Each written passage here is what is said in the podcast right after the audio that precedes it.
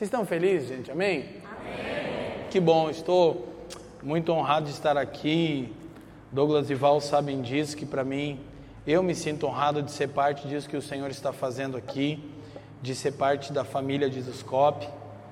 É, nós começamos isso há quatro anos atrás, quando a maioria de vocês não estava aqui. Mas há quatro anos atrás o Senhor começou a produzir uma comunhão entre nós e Teve um longo processo, né? Teve dores de parto, teve gente que ficou grávida. E nós estamos hoje vendo os primeiros frutos disso. Sabemos que essa família vai muito longe e você também é parte disso que o Senhor está fazendo. Eu tenho amigos aqui e de várias cidades, especificamente o Alexandre e a Are, que são responsáveis pelo grupo em Santa Bárbara do Oeste, caminham conosco. E eu estou muito animado com essa oportunidade de estarmos aqui. É minha última viagem do ano. Daqui nós vamos para a conferência Eisa e o Noivo, de 27 a 31 de dezembro. Estamos recebendo quase 90 cidades do país em Curitiba. Estamos chamando a nação para um pacto nacional e a família de Jesuscope é parte da iniciativa apostólica Pacto Nacional. E, e hoje é, eu falei para o Douglas: Douglas, eu não vou aliviar, não eu vou bem fundo na palavra. Ele falou: Amém, cara, a galera está com fome, tá bom? Então, de fato, espero que você tenha vindo para vindo, perdão, para receber algo do Senhor, porque eu não vou brincar de casinha, porque oficialmente essa é minha primeira estadia com a família nessa nova estação. Na verdade, a gente começou isso na casa do Douglas, mas oficialmente é. E como eu tenho o encargo do Senhor, hoje eu vou colocar o fundamento, amém? E outro edifica sobre ele, cada um veja como edifica. Então eu gostaria que você abrisse sua Bíblia uh, em 2 Pedro e vamos procurar construir algo do Senhor nessa noite, a fim de que possamos crescer na graça e no conhecimento de Deus. Quem encontrou, diga sim. sim. Se você não encontrou, procura um crente do seu lado e leia na Bíblia dele. Amém? 2 Pedro capítulo 1, versículo 3 diz assim: Visto como seu divino poder nos tem dado tudo que diz respeito à vida e piedade, pelo conhecimento daquele que nos chamou pela sua glória e virtude, pelas quais ele nos tem dado grandíssimas e preciosas promessas, para que por elas fiqueis coparticipantes da natureza divina. Diga natureza divina. natureza divina. Havendo escapado da corrupção que pela concupiscência há no mundo. Eu ainda quero orar mais uma vez, Pai. Eu quero te dar graças por aquilo que você está fazendo. E, Senhor, eu quero especificamente rogar para que você caia sobre nós com um espírito de sabedoria e revelação, a fim de que os olhos do nosso entendimento sejam iluminados e possamos ver a real esperança da nossa vocação, Senhor. Que de fato o Seu Espírito possa lançar luz sobre aquilo que você está fazendo, sobre o desdobramento do seu plano na história. Nós estamos abertos e queremos tudo aquilo que você tem para nós nessa noite. Eu peço, Senhor, nos dá o maná de hoje, Senhor nos dá a porção de hoje e que cada um de nós aqui possa receber uma porção especial e singular do seu Espírito nessa noite, Senhor. Senhor, que você possa operar entre nós na edificação da igreja. Eu rogo que você me dê graça para que, por intermédio das Escrituras, eu possa colocar um firme fundamento entre a igreja que está em Bragança e em outras cidades e Pai, nós abençoamos a igreja em Bragança, não apenas esse grupo aqui, mas todos aqueles que invocam o nome do Seu Filho, Senhor deles e nosso. Aleluia. Amém, gente? Queridos, ah, ah você veio, o Pedrinho veio, deixa, deixa o Pedro comigo aqui, que eu e o Pedro a gente se entende. Então, queridos, é, hoje eu quero trabalhar, na verdade, eu, meu, tem bastante gente aqui mesmo, tem gente lá fora, tá bonita até, né? Na verdade, ah, nós já temos trabalhado nesses quatro anos com a família de Isoscope o conceito do sacerdócio de todos os santos. Essa é uma das principais verdades que nós precisamos resgatar. Lutero e a reforma protestante, eles reivindicaram o terreno para o sacerdócio de todos os santos, mas a igreja falhou em ocupar esse lugar. Nós ainda temos uma mente muito fragmentada, uma compreensão do evangelho muito fragmentada.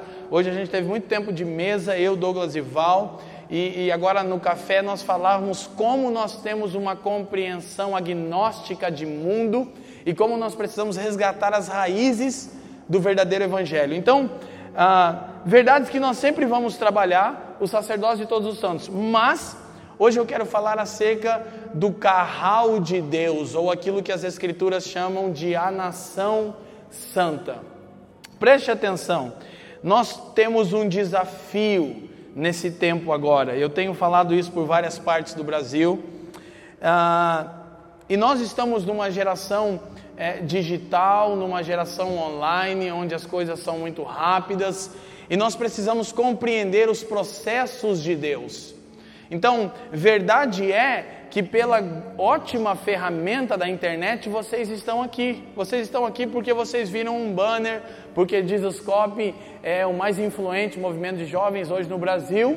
E falo isso para a glória de Deus, não do Douglas e de Val, mas é. Eu ando a nação toda, sei do que eu estou falando. E isso é muito bom. A influência é algo que é parte do reino. O Douglas é um cara que tem um chamamento para influenciar pessoas, isso é muito claro. Agora, o grande desafio é não procurarmos a influência, mas sim a consistência. Sabe, eu dizia para eles que dias atrás eu recebi uma dessas tantas mensagens Alguém me mandou uma mensagem dizendo: Nós começamos um ministério de evangelismo e não sei o que, etc., coisa e tal, em tal cidade, não me recordo agora. Fizemos um perfil no Instagram. Uh, você, você pode curtir e recomendar? Eu disse: Não. E a pessoa disse: Não, mas é que. Eu falei: Por que eu deveria curtir e, e, recomendar? Não, porque você tem vários seguidores. Eu falei: Não, está amarrado em nome de Jesus. Eu não tenho seguidor nenhum, cara. Se alguém está me seguindo, está numa furada. Estou seguindo a Cristo, cara. Como diria, como diria R.R. Soares, estou seguindo tchu, tchu, a Jesus Cristo. Tchu, tchu. Nada como um microfoninho agora do R.R. Soares, cara. Como diria Gregório. Mas, enfim, eu estou feliz, né, cara? Estou em família, estou em casa. Então, e aí eu desenvolvi um pouco a conversa com aquele jovem porque eu queria mostrar para ele. Eu falei, cara, você está preocupado com a influência sem nem ter consistência. E a nossa geração está preocupada em ter influência, mas as pessoas que conseguem influência apenas por intermédio das mídias, elas são carentes de consistência. Queridos, escute uma coisa: a consistência é mais poderosa do que a influência. Sabe, eu tenho encontrado, e isso é muito bom. Eu reconheço que eu sou um pouco já velhinho, tenho 35 anos, mas os irmãos dizem que eu tenho 60 por dentro, aleluia. Deve ser uns 62, eu acho. Eu tenho um pouco de dificuldade, eu tenho pedido até para os irmãos não ligarem muita máquina de fumaça. Eu vou em muitas conferências, estou ficando intoxicado, como diz o outro.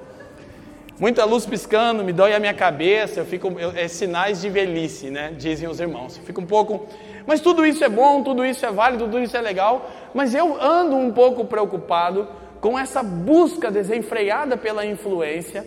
E na verdade eu tenho conhecido pessoas que são muito influentes na internet, com centenas de milhares de seguidores, mas são pigmeus espirituais. E é deprimente você encontrar alguém que tem 300 mil seguidores no Instagram e que tudo que fala todo mundo aplaude, mas que é um guerreiro de chocolate brincando de casinha. Então, por favor, querido, nós precisamos procurar a consistência e a influência será consequência. Quem está me entendendo, diga assim. Então, de fato, nós da família Jesuscope, como igreja local e do movimento, nós estamos procurando isso. Eu tomei para mim o desafio, eu disse Douglas, Jesuscope é o movimento mais influente de jovens. O meu trabalho é torná-lo mais consistente. Porque o que nós precisamos, cara, é de consistência. Esse não é um tempo, queridos, de demonstração de palavras. Esse é um tempo de demonstrarmos se há consistência naquilo que cantamos e pregamos. Se há realidade espiritual naquilo que estamos falando. Porque ninguém pode dar aquilo que não tem. Você não pode dar aquilo que não recebeu, mas o que você tem, você pode dar. Ok? Como você vê Atos 3, Pedro e João na porta do templo, você conhece a escritura. Eles, o cara pediu din-din e, e Pedro disse: Olhe para mim, porque Cristo em nós é a esperança da glória. Pedro não disse olhe para Jesus, ele disse olhe para mim. E ele disse: Eu não tenho prata nem ouro, isso eu não tenho, mas o que eu tenho, isso eu posso te dar. Em nome de Jesus Cristo Nazareno. Get up. Você entende isso? Então nós estamos procurando isso. Para tal, qual é o nosso desafio? Fundamentarmos uma geração nas Escrituras. Eu tenho tanto dito isso e quero insistir. O alicerce de qualquer mover realizado pelo Espírito Santo é o esclarecimento da palavra de Deus a seu povo. Se essa onda que nós estamos vivendo não está despertando fome em você pelas Escrituras, não é Deus que está movendo em você, é só a sua alma. Vitor, que está aqui, pode confirmar o que eu vou falar. Eu, eu só estou 17 anos andando com o Senhor e eu fiz parte de um poderoso despertar de Deus no sul do Brasil, quando éramos radicalmente influenciados por Randy Clark, Global Awakening e uma galera que os caras estão ouvindo agora e que eu converti ouvindo. E eu vi milhares, eu disse milhares de jovens caindo sobre a unção, tremendo e gritando chu. A maioria deles ficou pelo caminho porque estavam atrás de influência, de sensações, de sentimentos, de emoções. Isso é bom. Mas escute, Deus não te chamou para sentir, te chamou para obedecer o que você está ouvindo. Quando Deus desce no monte, e é daqui que eu quero iniciar, não precisa abrir, mas Êxodo 19 é a primeira vez que Deus encontra-se então com os hebreus como um povo. E o que Deus diz para eles é: se diligentemente ouvirdes a minha voz vocês serão para mim um reino de sacerdotes, conceito que temos trabalhado, e uma nação santa. Então nós queremos trabalhar isso, mas eu ainda quero dizer: o que o Pai fala ao seu povo, se diligentemente ouvides a minha voz.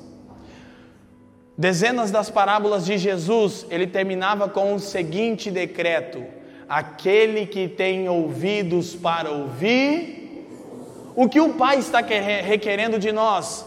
Que ouçamos a Sua voz com diligência. O que o Filho está requerendo de nós? Que ouçamos a Sua voz. Agora é interessante que em hebraico não existe duas palavras como ouvir e obedecer. A palavra hebraica shema traz a ideia de ouvir e obedecer. Você já se perguntou por que Jesus terminava parábolas dizendo: Quem tem ouvidos para ouvir, ouça? A pergunta óbvia é: e alguém tem ouvido que não é para ouvir?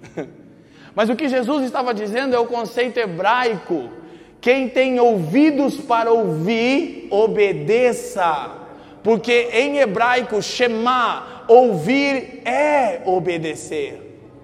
Quem me entende, diga assim. Então, é o que o Filho nos diz. E no final das Escrituras, em Apocalipse, o que o Espírito nos diz? Aquele que tem ouvidos para ouvir. Aquele que tem ouvidos para ouvir. O que o Espírito diz. O que está sendo requerido de nós não é o quanto de arrepios, calafrios e sensações estamos sentindo nas nossas conferências mas é o quanto nós estamos obedecendo aquilo que já ouvimos. Escute uma coisa, cara, Deus fala algo, talvez alguém tenha orado assim, Deus, eu estou indo lá na família de Isoscope e eu quero que você fale comigo uma coisa nova. Deus não irá falar nada novo com você hoje, até que você esteja andando no que Ele falou com você ontem. Por quê? Porque Deus não joga conversa fora. Escute uma coisa: Deus nos dá mandamentos, não sugestões. Diga, Deus nos dá mandamentos, não sugestões. Então, sabe, ah, nós estamos compreendendo que ou nós Sustentamos aquilo que pregamos? Ou vamos precisar diminuir o nível da mensagem? Ou nós encarnamos aquilo que pregamos, ou vamos precisar diminuir o nível da mensagem. Porque, querido, falar até papagaio fala. Quem está me entendendo? Então, a coisa que mais amo em, em Douglas sabe disso, é o compromisso que eles têm com ir fundo no Senhor. Desde que eu os conheço, eu tenho indicado muitas literaturas e todas eles estão meditando, estão indo fundos. Hoje nós falávamos, a Val me mostrava suas anotações e ela até me perguntou sobre determinado teólogo: Você acha que todo mundo pode ouvir? Eu falei: Sim, todo mundo precisa ser esticado. Sabe qual é o meu papel no Jesuscope? Esticar. Esticar, esticar, esticar. Quando você escuta algo que você não ouviu, você tem que ser esticado para alcançar aquela realidade. Quem está me entendendo? Então, há algo que o Pai está fazendo e nós precisamos nos comprometer com isso. Ok? Há muitas coisas. Uh, eu, eu quero usar uma pequena introdução aqui, que na verdade seria uma outra palavra, mas é, essa é a minha oportunidade com vocês. Então, nós estamos diante de algo que eu tenho chamado de atual mover do Espírito. Por que atual? Porque para alguns é atual, outros irmãos já experimentaram moveres do Espírito. Para toda uma geração é novo, então, uns chamam de novo e outros chamam de atual. Ok, depende em que estação você está. É novo para os jovens e é atual para aqueles que já experimentaram moveres do Espírito. Mas o que nós precisamos compreender? Que todo o mover do Espírito tem o mesmo objetivo. Querido, eu fiz uma brincadeira agora é, lá em, em Porto Velho e eu falei sobre os caras que gostam de fazer tatuagem, a galera que já tem tatuagem. Tipo, eu falei, irmão, já que você está em pecado mesmo. Ai, foi muito engraçado que o pastor acreditou que eu estava falando a verdade. É isso aí, aleluia. Pois que eu te fazer cura interior nos caras lá. Falei, já que você já fez uma tatuagem e pecou, faz uma outra. Faz uma tatuagem no seu braço de Efésios 4,13. E todas as vezes que você fazer aquela pergunta insistente que você faz para Deus, qual é a sua vontade? Você vai ler Efésios 4:13. Diz assim: "Até que todos cheguemos à medida da estatura completa de Jesus". Então nós incansavelmente temos dito, o propósito de Deus não está relacionado ao céu, não está relacionado a coisas que receberemos, mas sim aquilo que nós estamos nos tornando. Então, haja vista que essa é uma verdade central das Escrituras. Por que eu li esse texto? Porque esse é o grande texto sobre o galardão de Deus. Nos tornar coparticipantes da natureza divina. É bem melhor do que ruas de ouro, portão de pérola e muro de diamante, cara. Ser parte. Cara, você não está entendendo isso. Entrar em Deus é por isso que tudo que Paulo diz que nós somos, ele diz que nós somos em Cristo. Em Cristo. Sabe o que é isso? A gente chama de escatologia consumada. Diga escatologia consumada. O que é uma escatologia consumada? Obviamente, é a consumação de todas as coisas, do fim dos tempos. E qual é a consumação de tudo no plano de Deus? Que eu e você estejamos em Cristo. Nessa pequena expressão de Paulo, ele por várias vezes resume o plano de Deus. Ele diz que em Cristo somos mais que vencedores, que em Cristo estamos assentados nos lugares celestiais, que em Cristo fomos abençoados com toda sorte de bênção, que em Cristo nós estamos em Deus. O que somos, somos em Cristo. E sabe, essa é uma coisa que a minha geração precisa encontrar plena satisfação. Enquanto você não encontrar plena satisfação de estar nele, você não está dentro daquilo que ele está fazendo. Então, o que nós precisamos compreender é que o alvo do propósito de Deus não é o lugar para onde iremos e nem são coisas que receberemos, é sobre aquilo que nos tornaremos coparticipantes da sua própria natureza. Porque esse é o plano A e o único plano de Deus desde Gênesis. E, e sabe, eu fazia uma anotação enquanto os caras adoravam, em cima de Apocalipse. Nós temos usado muito a escritura de Apocalipse, nós estamos experimentando já cumprimento de algumas profecias, mas Apocalipse não é sobre desgraças, não é sobre a marca da besta, não é sobre o inferno e também não é sobre o céu. Apocalipse 1:1 diz: "Esta é a revelação de Jesus Cristo". Sabe o que é? Cara, você precisa entender o que esse pequeno versículo quer dizer. O que as escrituras, o que são as escrituras, perdão? As escrituras são a história da revelação progressiva de Deus, que ele faz de si mesmo aos homens. Cristo. O que é a Bíblia? É a história da revelação progressiva que Deus dá aos homens de si mesmo, Cristo. Quem é Cristo? É toda a revelação de Deus aos homens. Então nós precisamos compreender que o que Deus está fazendo, está fazendo em Cristo. Isto posto, eu quero andar um pouquinho com vocês e eu gostaria que você fosse a Gênesis capítulo 4.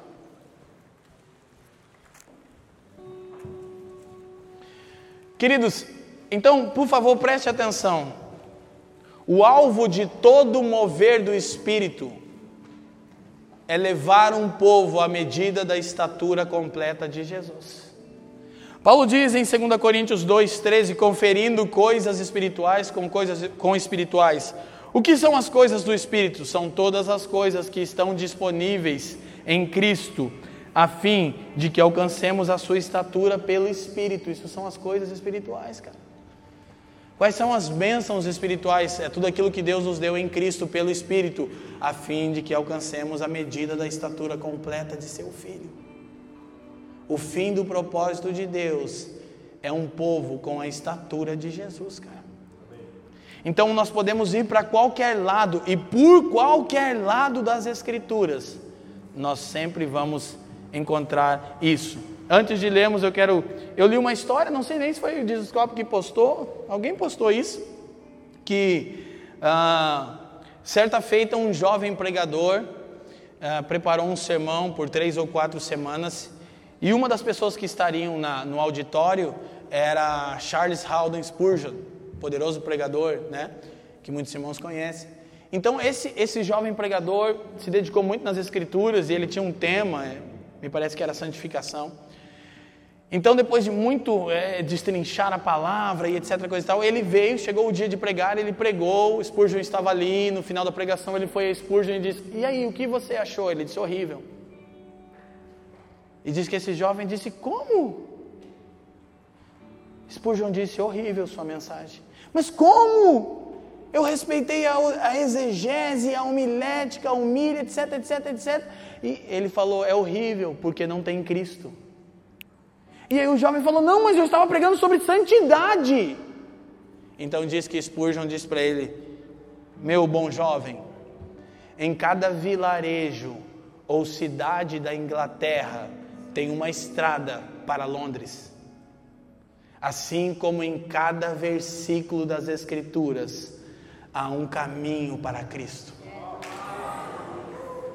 E diz que Spurgeon se voltou para esse jovem e disse: Todas as vezes que você for ler para aprender ou para ensinar as Escrituras, quando você se deparar com o texto, pergunte para o texto qual é a sua estrada para Cristo.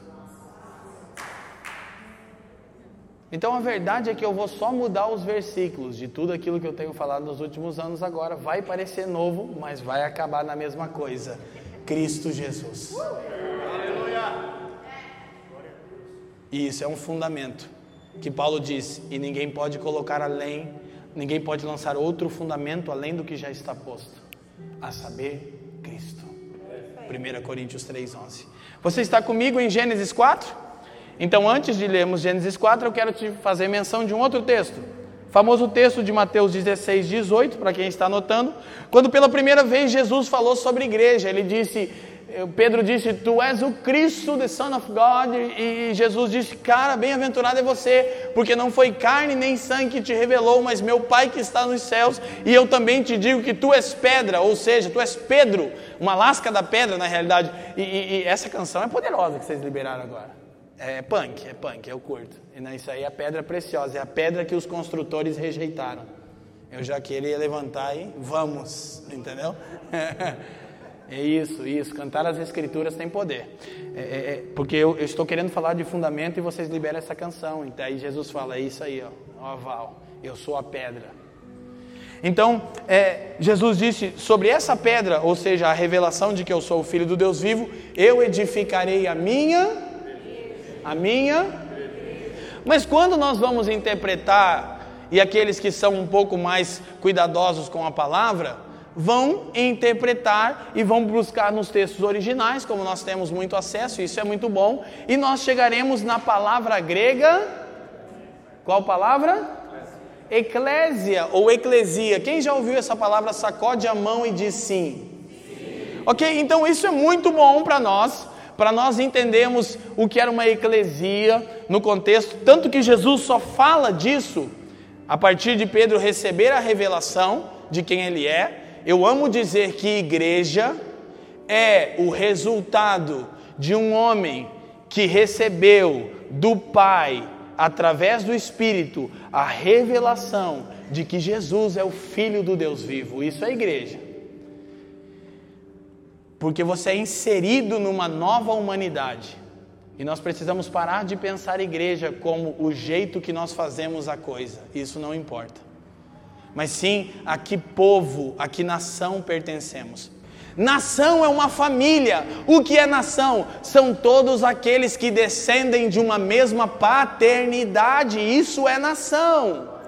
Nação não é um lugar, é um tipo de gente.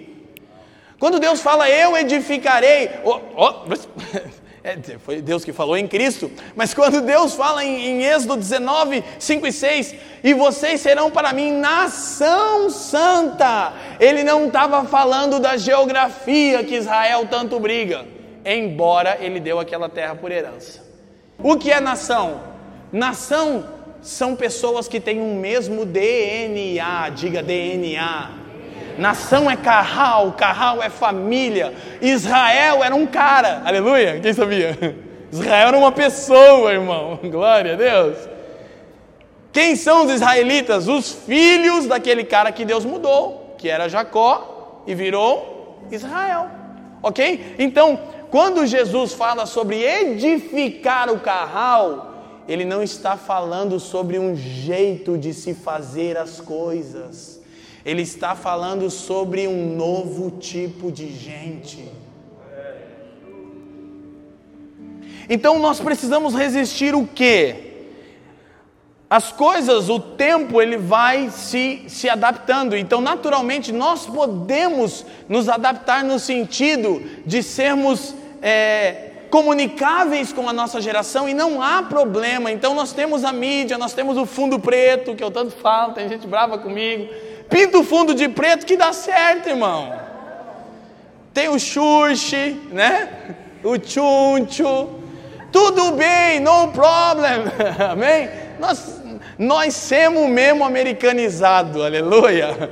Não tem problema, mas o que, que nós precisamos resgatar? Fundamentos, cara. Não é um jeito de se fazer, ah, agora, cara, família Jesus Cop faz culto na escola. E daí? Não é sobre como nós fazemos as coisas, é sobre que tipo de pessoas nós estamos nos tornando. O carral, a família de Deus, a sua nação santa, o seu desejo desde o princípio. Então nós vemos isso se desdobrar, e eu não sei se eu vou até o fim dessa palavra, mas vai dar tudo certo, eu vou tentar. Então, isto posto, eu quero repetir mais uma vez para que fique claro. O que é carral, a palavra que Jesus usou? É uma nação. O que é uma nação? Família. Todos os que são descendentes, oriundos de uma mesma paternidade. Amém? Então, Gênesis capítulo 4. Diga alguma coisa para o seu irmão para mim tomar água. Tipo, eu te amo, bom estarmos aqui louvando a Deus. Tipo, tempo para isso, tempo para louvarmos a Deus, tal. De eu preciso de você, você precisa de mim, nós precisamos de Cristo, aquela coisa, entendeu? Amém. Gênesis 4. Quem está comigo, diga assim. Deu, aleluia, glória a Deus. Então, você conhece a história. Gênesis, capítulo 1, Deus cria o homem, o cria a sua imagem e semelhança, versos 26 a 28. Gênesis capítulo 2, Deus dá a função para o homem. A primeira declaração, escuta, de propósito feita sobre a raça humana é cultivar e guardar. Diga cultivar e guardar. Então, Deus faz o homem em Gênesis 1, mas você não sabe a função do homem. E isso é muito interessante, porque o grande lance é o que o homem é. Ele é a imagem e semelhança de Deus. Por isso que o plano de Deus está convergindo para isso. Quem está me entendendo, diga sim. Gênesis 1 tem a resposta, não é sobre o que fazemos, é sobre o que estamos nos tornando. Mas aquilo que nós somos determina o que fazemos. Então em Gênesis 2, especificamente no versículo 15, você tem a primeira declaração de propósito. Escute uma coisa: feita sobre a raça humana. Deus colocou o homem no jardim do Éden para cultivar e guardar. Diga cultivar e guardar. Deixa eu te prevenir de uma coisa, querido, por favor, não torne simplista a palavra de Deus. O que eu quero dizer com isso? Quando nós abordamos textos como esse, você pensa, tá, o que, que eu tenho a ver com cultivar e guardar? Eu não sou um agricultor. Está desatualizado, como se nós soubéssemos alguma coisa acima de Deus, cara. Se a primeira coisa que Deus disse sobre o homem é que ele foi criado para cultivar e guardar, querido, não é geração nenhuma que vai dizer que tem uma coisa mais profunda do que essa. Agora, o nosso desafio é compreender aquilo que significa cultivar e guardar. Então, eu quero falar hoje acerca do DNA do céu versus o DNA da terra. Diga DNA do céu, versus o DNA da terra. Então, a mentalidade de cultivo e proteção. Ok, aí vamos para as Escrituras. Gênesis 4, verso 1 diz assim: E conheceu Adão a Eva, sua mulher, e ela concebeu e deu à luz a Caim, e disse: Alcancei do Senhor um homem. O que Caim é? Ele é um homem. Caim é da terra. Isso é pós a queda. Então, o versículo 2 diz: E deu a luz mais a seu irmão Abel. E Abel foi, o que está escrito aí, gente? Pastor de ovelhas. E Caim foi lavrador da terra. Então escute o que nós precisamos compreender. Quando Deus criou o homem, Deus o criou à sua imagem e semelhança e o criou com a capacidade de reproduzir sua imagem e semelhança. Esse é o plano de Deus original para o homem. Só que com a queda, o homem criou a capacidade não apenas de gerar outros com o DNA do céu, mas também de gerar outros com o DNA da terra. Agora Adão tem a capacidade de gerar homens do céu e homens da terra. Quem está me entendendo, diga assim. Então, as Escrituras nos dizem sobre o nascimento de Caim e de Abel.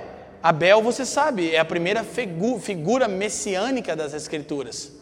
Na verdade, até o próprio Adão é, se for diretamente, mas pós-queda é Abel. E o que você tem em Caim e Abel? A retomada do propósito. Qual era a, o mandato de Deus para o homem? Cultivar e guardar. O homem peca é expulso do jardim. Ele tem dois filhos.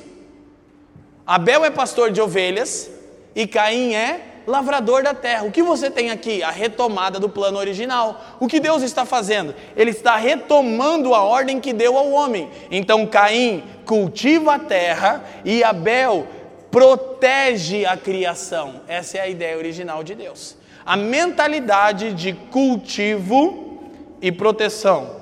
Ok, mas você sabe da história e sabe que Abel oferece uma oferta das primícias ao Senhor e Caim oferece uma oferta, diz as Escrituras, ao cabo de dias. Essa é a razão pela qual ele é rejeitado. Ele oferece uma oferta depois ao Senhor e o Senhor o rejeita, então ele fica consumido de ciúmes e mata o seu irmão. Escute isso. Ele mata a função de proteção e abandona a sua função de cultivo. O que vai iniciar em Caim, escuta isso, vai iniciar em Caim o carral da terra, o DNA dos homens. Então, é, é, é interessante em Gênesis que você, por momentos, você tem a ideia de que Deus perdeu a rédea da história. Sabe uma das verdades mais poderosas sobre Jesus? É que a Escritura diz em Apocalipse que Ele é o único que pode desatar os selos e abrir o você já deu glória um monte de vezes para essa expressão. Que livro? O livro da história humana. O livro de para onde Deus está levando a história. Está nas mãos do Cordeiro de Deus. Ele tem a história da raça humana nas mãos. Ele é digno de abrir o livro e de desatar os seus selos. O que quer dizer que Deus não perde o controle da história humana. É por isso que ele encarnou. Porque Deus deu ao homem original, Adão, o direito de convergir a história da raça humana. Então Cristo, que é o último Adão, retoma esse direito. Ok. Então ele mata Abel e mata a função de proteção e ele abandona a sua função de cultivo. Olha uma coisa ele é uma coisa muito forte. Agora a gente, eu estava com o Tom em Porto Velho. E quando eu falei o que eu vou falar para vocês, o Espírito Santo caiu sobre nós e eu parei de pregar aqui. Eu não sei se isso vai acontecer agora, nem estou querendo dar uma sugestão, tipo, não é psicologia, mas aconteceu. Eu não sei o que aconteceu. Caiu o temor de Deus sobre nós e o Espírito Santo falou para mim: sai da minha frente. É ruim quando você escuta isso, tipo, não me atrapalhe agora. Aí o Tom me olhou e falei, cara, eu não vou falar mais nada, não vou nem. E ele falou, não vou cantar, e Jesus veio, foi cabuloso. Por quê? E aí você começa a entender por que não tornar as declarações de Deus a escritura simplista. Quando Deus chega a Abel, a Caim, Gênesis 4, olha o que diz o verso 9. Se você tem uma caneta, faz um círculo em torno desse versículo, ou uma caneta marca texto. E disse o Senhor a Caim: Onde está o seu irmão? Cara, volta para Gênesis 3. Eu já trabalhei muito isso quando a gente fala de sacerdócio. Cara, isso aqui é cabuloso. É tipo, cara, Deus é sensacional.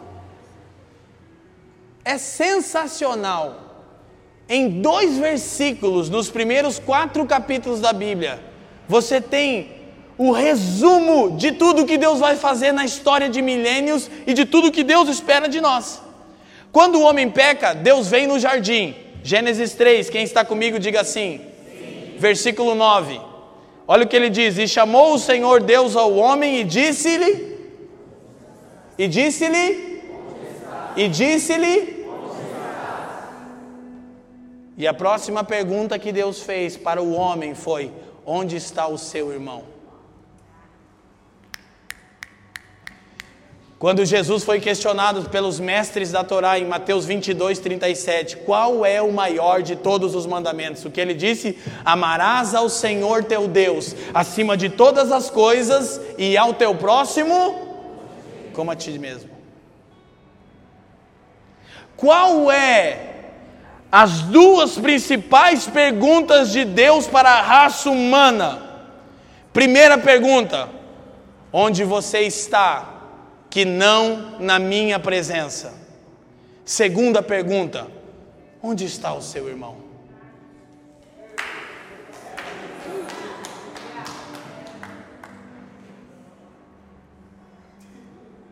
E sabe que eu tenho medo desse evangelho manco. Do Chu, do Shei. Mas cara, vem cá. Se você de fato está na presença de Deus, você tem a resposta certa de onde está o seu irmão. Mas sabe o que temos feito? O que Caim fez. O que Caim fez? E você começa a entender o que é o DNA dos homens. Sou eu guarda, protetor do meu irmão? Qual é a resposta óbvia? Claro! Sim! Mas nós estamos Deus, nós queremos queimar, queimar, queimar e queimar. Ah, cara, na boa, sabe o que a gente faz? A gente consome o avivamento. A igreja brasileira tem o dom de consumir o avivamento. Deus nos dá uma canção como Morada, como Ale Vilas Boas, é, é, e, e, sei lá quem mais, é, o Aquino, o Fafijac, e, e, todo mundo que é de Deus, e o Pedro, e aleluia, e glória a Deus. O que, que a gente faz? A gente consome, consome, consome, consome, mas isso não gera uma resposta prática sobre onde está o nosso irmão. Nós queremos uma igreja cool, fundo preto, xuxi, Mas a grande pergunta de Deus é: onde você está? Segunda pergunta: onde está o seu irmão? E se a resposta é: eu não sou guarda dele, então a resposta da primeira pergunta é: na presença de Deus você não está. É isso aí. Sabe uma coisa, cara? Sabe o que tem acontecido? Que nós ligamos o nosso aparelho televisor em Bragança, Taubaté, Santa Bárbara, Curitiba, sei lá mais de onde que você é, irmão. E a gente está mudando os nossos canais assim, tipo, e aí você passa. Fala um bairro carente aqui de Bragança Paulista. Um bairro carente. Lugar. Hã? Não entendi nada, irmão. Popó. Toró. Popó. São dois bairros diferentes? Olha só, gente, escuta. Presta atenção em mim, por favor. Você está mudando o seu aparelho de televisão e você vê, é, hoje é, a chuva alagou o bairro do Totó. Totó não tem. Poró. Toró. Não é para rir, irmão. A, o bairro do Popó. Popó é um bairro. Popó. A chuva alagou no bairro do Popó. Escuta. Aí você vê a seguinte notícia. Tal família perdeu tudo na sua enchente e uma mãe que tinha quatro filhos perdeu o seu bebezinho levado pelas águas. Na sua cidade, o que, que você faz? Você muda para ver o Denilson Show na Bandeirantes. E o Palmeiras, Verdão! Vamos, vamos, vamos, Palmeiras! Vamos, Palmeiras! Vamos, Palmeiras! Mas você acabou de descobrir uma mãe que perdeu o seu filho na sua cidade. Você diz que é o carral de Deus, que tem o DNA do céu, e você muda de canal e vibra mais com o seu time ridículo de futebol, seja ele qual for, do que com a dor de uma família? E aí você vai me dizer: sou eu porventura guarda de alguém que mora no Popó ou no Toró? Já me respondeu o que eu queria saber sobre você. Você tem o DNA de Caim. Você é da terra. Jesus disse para Nicodemos em João 3:6: "O que é nascido da carne é carne, mas o que é nascido do espírito é espírito." E sabe qual é a função do Espírito Santo no fim dos tempos, de acordo com Paulo em Romanos capítulo 8? Em Romanos capítulo 8, Paulo remonta o quadro das dores de parto do fim dos tempos. Ele diz uma coisa. Ele diz que a criação está gemendo. Ele diz que os filhos maduros de Deus estão gemendo. E ele diz que o Espírito Santo geme de forma inexprimível. E os evangélicos estão fazendo festinha em igreja cool.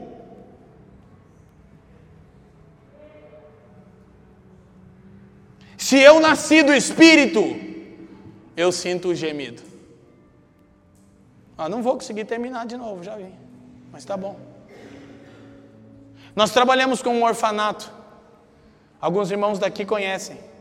Deus não me chamou para trabalhar com órfãos. Não precisa ter chamado, é só ter o DNA do céu. É só ter o amor de Deus, cara. Eu não sei trabalhar com criança, nem eu. Mas o que é nascido do Espírito é Espírito. Quem está me entendendo, diga assim. As duas perguntas que Deus faz para o homem: onde você está? Onde está o seu irmão?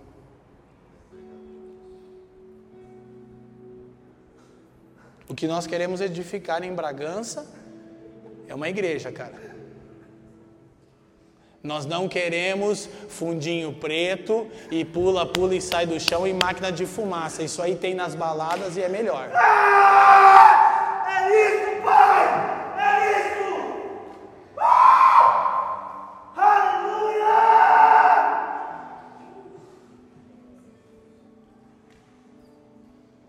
Porque se o Espírito de Deus habita em mim, eu vou abraçar o gemido dele.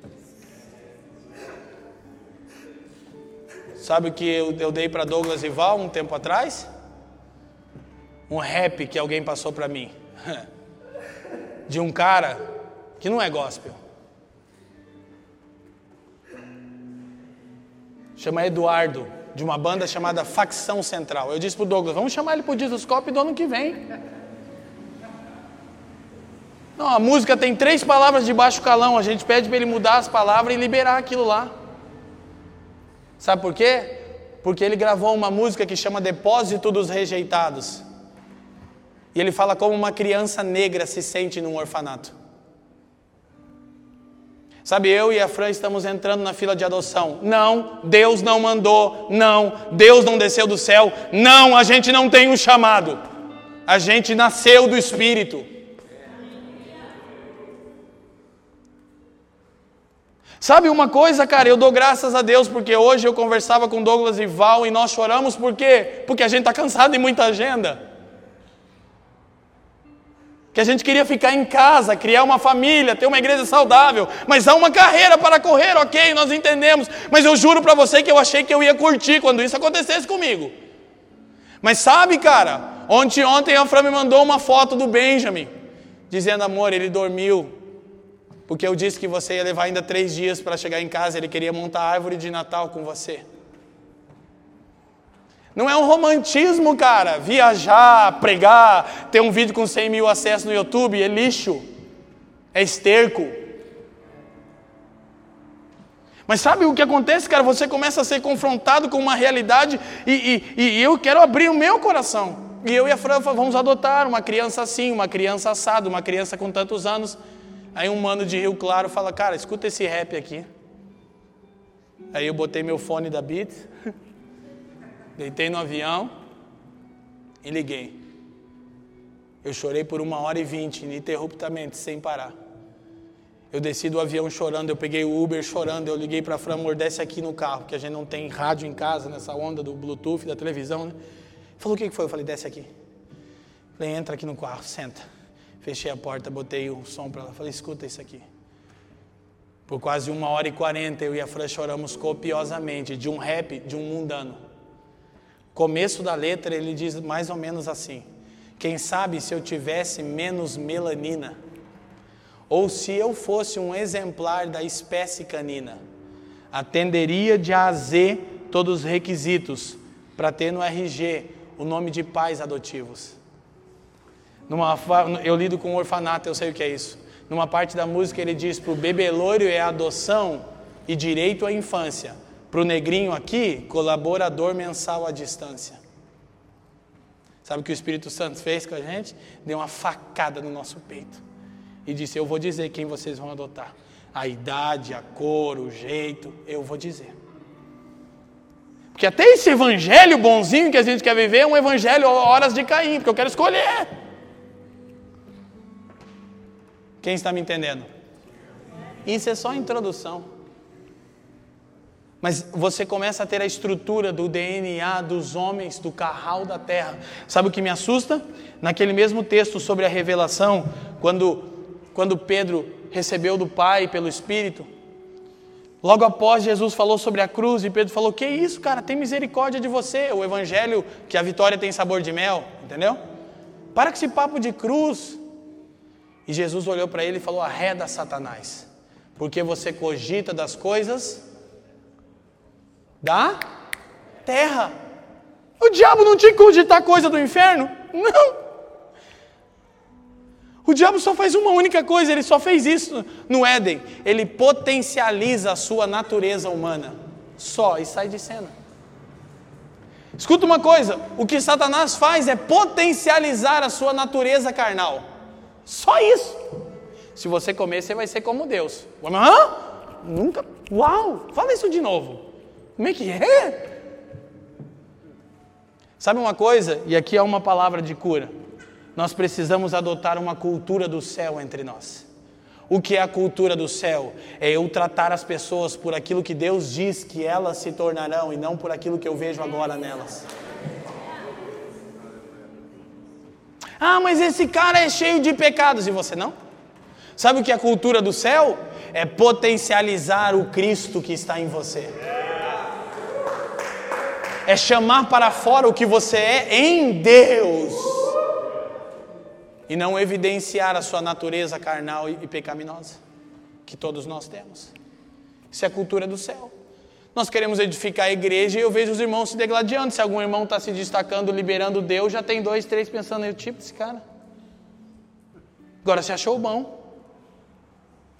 Se alguém tem convicção de quem é em Cristo, o outro diz, ó, oh, soberbão.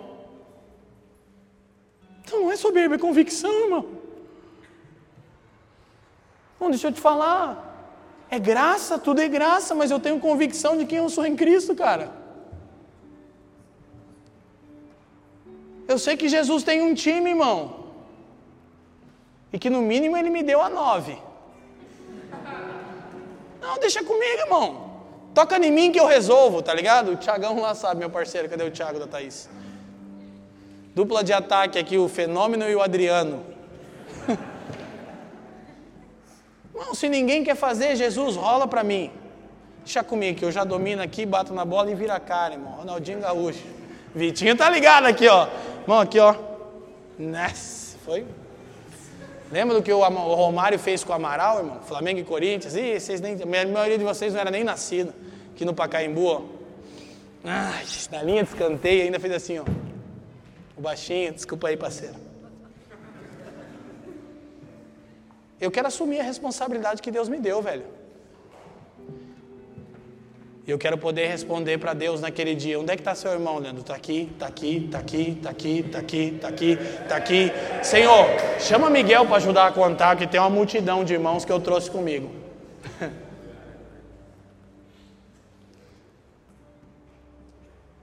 Cara, esse é o DNA do céu. Mas o que você tem aqui então? Você parece que o plano de Deus está perdido. Então as escrituras continuam e vão mostrar algo mais sério.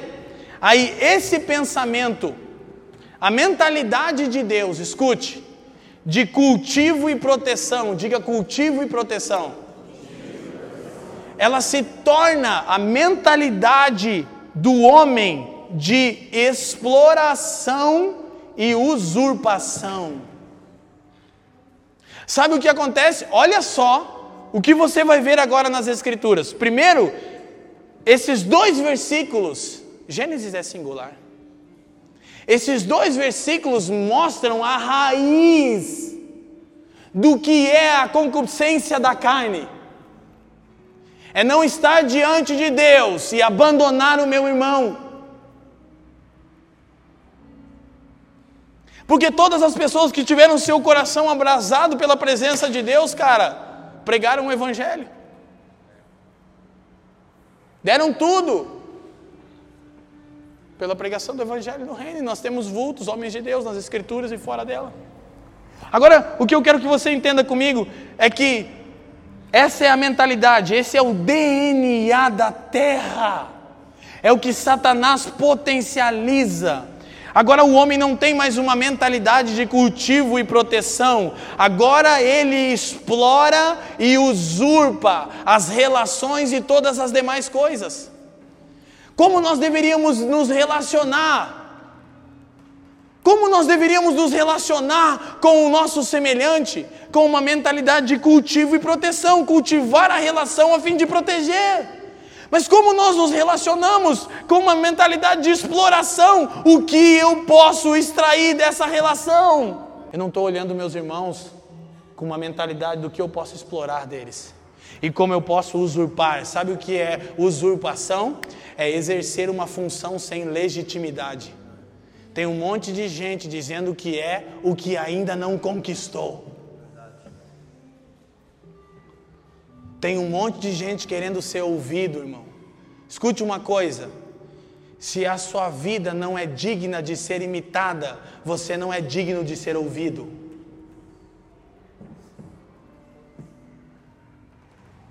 Se a sua vida não é digna de ser imitada, você não é digno de ser ouvido. Paulo disse: sede meus imitadores, como eu também o sou de Cristo. 1 Coríntios 11, 1. Então nós estamos procurando jeitos e formas e, e jargões e expressões, tudo bem. Eu não estou dizendo que nada disso vale. É um jeito de comunicar com essa presente geração. Mas, cara, nós estamos falando de DNA aqui, de natureza, cara. Escute uma coisa: o Evangelho não é sobre termos as atitudes de Jesus, é sobre termos a sua natureza. Não é o que Jesus faria, é quem Jesus é em mim. O que Jesus faria no meu lugar? Sabe o que é natureza? É impulso. Você não pensa, você é aquilo. E, e, essa é uma coisa poderosa. Deixa eu botar aqui esse fundamento e tentar avançar até onde o Espírito nos permitir. Talvez vou ter que fazer uma. Mas, enfim. Jesus esteve três anos e meio com os discípulos. E ele ensinou eles a fazerem muitas coisas: a orar, a expelir demônios, a curar enfermos, a pregar o evangelho, ele os ensinou de fato. Mas única, uma única vez, ele disse: "Aprendei de mim". Como quem estava dizendo: "Esta é de fato a mais importante lição. Aprendei de mim, que sou manso e humilde de coração". Mansidão e humildade são frutos da natureza de Jesus. Essa é a mais importante lição. Eu amo Moisés, um cara sanguinário, matador de egípcio, faca na caveira. Mas anos depois de se expor à glória de Deus na tenda da congregação, um dos últimos relatos de sua vida é que não houve em Israel um homem mais manso e humilde do que Moisés. Por quê? Porque a glória que Moisés expunha alterou quem ele era. Se estamos expostos à glória, se habitamos na presença, então nos tornamos mansos e humildes de coração e carregamos o fardo de Jesus pelos perdidos. Quem está me entendendo, diga assim. Mas deixa eu te mostrar ainda uma outra coisa. Então, essa mentalidade, esse é o DNA. É isso que precisa morrer em nós, a natureza de Caim. É na verdade a natureza adâmica, mas fica claro no seu filho, é o fruto da queda, é Caim. Então você tem a ideia de que Deus perdeu o seu propósito, mas escute, então Caim transiciona dessa mentalidade original de Deus e sabe o que acontece? Olha o que diz o versículo 16 de Gênesis 4. Quem está comigo, diga assim: E saiu Caim de diante da face do Senhor e habitou na terra de Nod, do lado oriental do Éden, verso 16. E conheceu Caim a sua mulher e concebeu e deu à luz a Enoque não é o Enoque top, não é aquele cara legal da Bíblia, é um outro Enoque. Olha o que diz: E ele edificou uma cidade e chamou o nome da cidade conforme o nome do seu filho, Enoque. Olha para mim uma coisa. Olha o que esses pequenos versículos nos ensinam sobre a história da humanidade. Primeiro, o DNA dos homens: exploração e usurpação. O que isso gera? Faz de Caim, escuta, o primeiro construtor de cidades. Aqui fica clara a mentalidade de usurpação. O que é usurpação? Exercer uma função sem legitimidade. Escute uma coisa: quem é o único legítimo que pode construir uma cidade? As Escrituras falam de uma cidade que há de descer dos céus, em Apocalipse 21, e em Hebreus capítulo 11, verso 10, diz que o arquiteto e construtor dessa cidade é Deus. Mas sabe o que Caim faz? Ele usurpa o direito de Deus de edificar a cidade e constrói uma cidade para si e a batiza com o nome de seu filho Enoque, que em hebraico quer dizer início. Diga início. Sabe o que aconteceu aqui? Nesse primeiro drama de Caim, você tem toda a estrutura das nações da terra, que em Apocalipse receberão um outro, homem, um, um outro nome. As nações da terra são batizadas com um outro nome em Apocalipse. Preste atenção, por favor. Eu disse que a gente ia a fundo na palavra. Irmão, olha para mim. Chega de papinha e de mingau. Aleluia? Eu não estou bravo, eu estou feliz, tá? 30 anos no Evangelho, só papinha? Eu não entendi. Não lê a Bíblia, vai entender como? Uma coisa vou. Mentira, você fica mais no Instagram do que na presença de Deus. Está tentando enganar quem? Desafio Jesuscope. Hashtag Desafio Jesuscope. Estou tentando ficar mais Jovem. Jovens. Quem aí topa o desafio que eu vou propor? É, é, simples, é fácil. Não vou levantar uma oferta, fica tranquilo, não vou passar um envelope.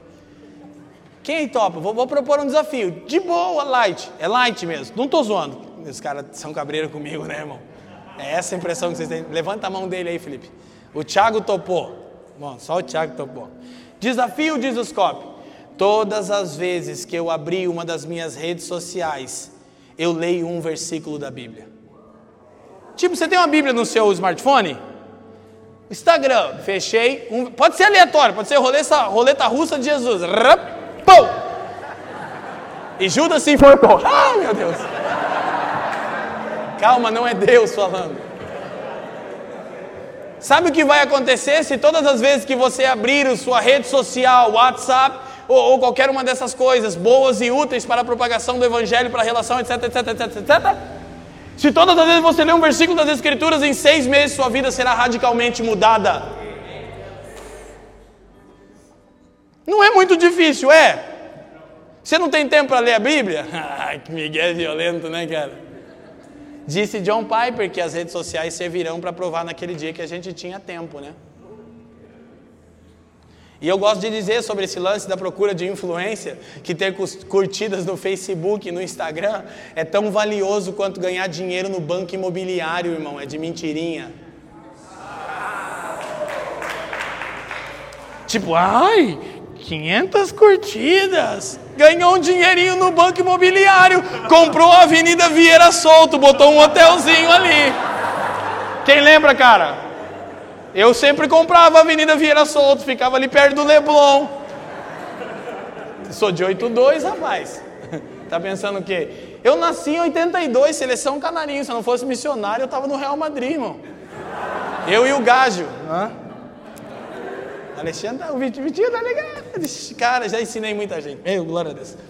Mas agora eu tô só missionário. O inimigo tá me envergonhando, não conseguiu, foi vencido, tá amarrado.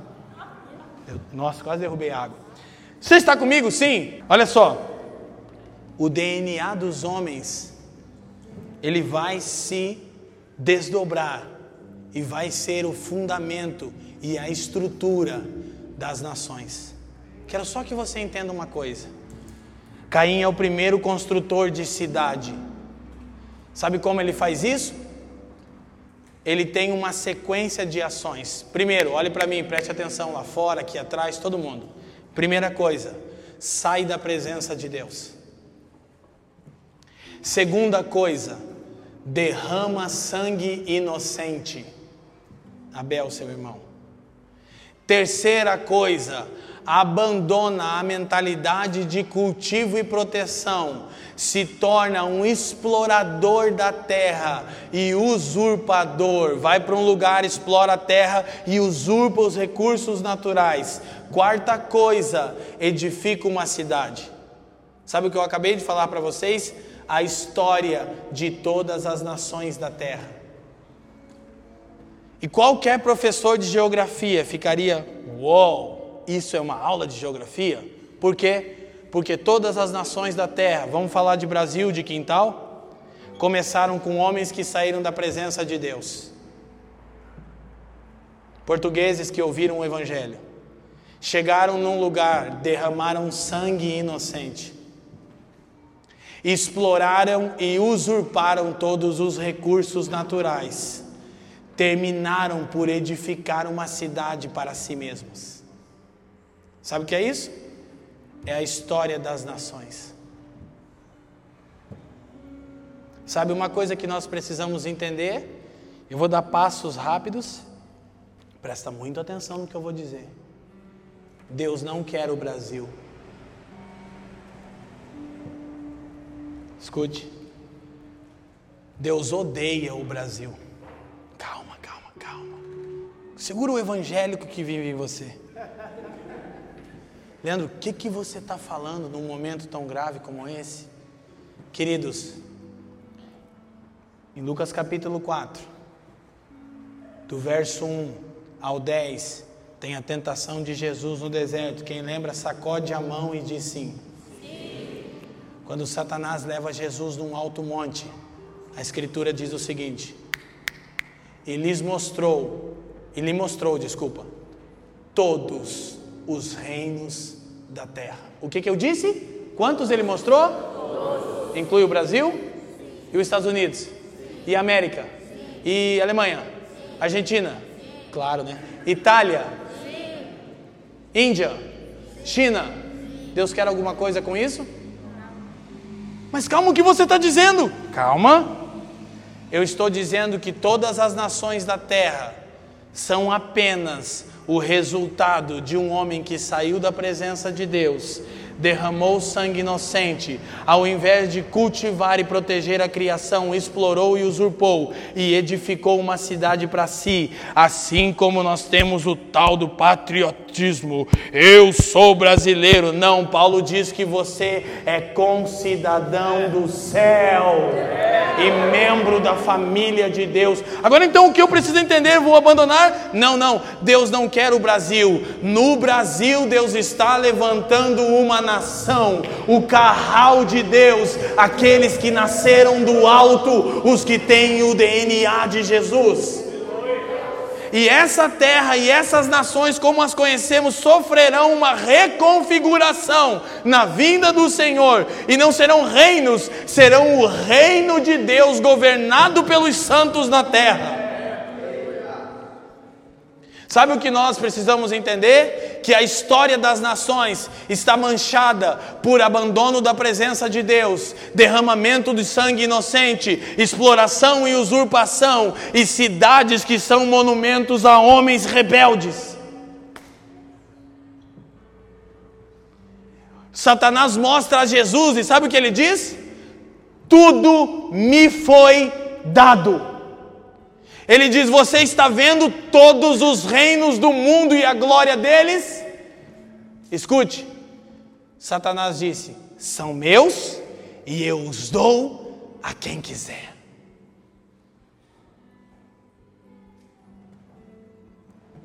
Por quê? Porque são oriundos de Caim, o primeiro assassino,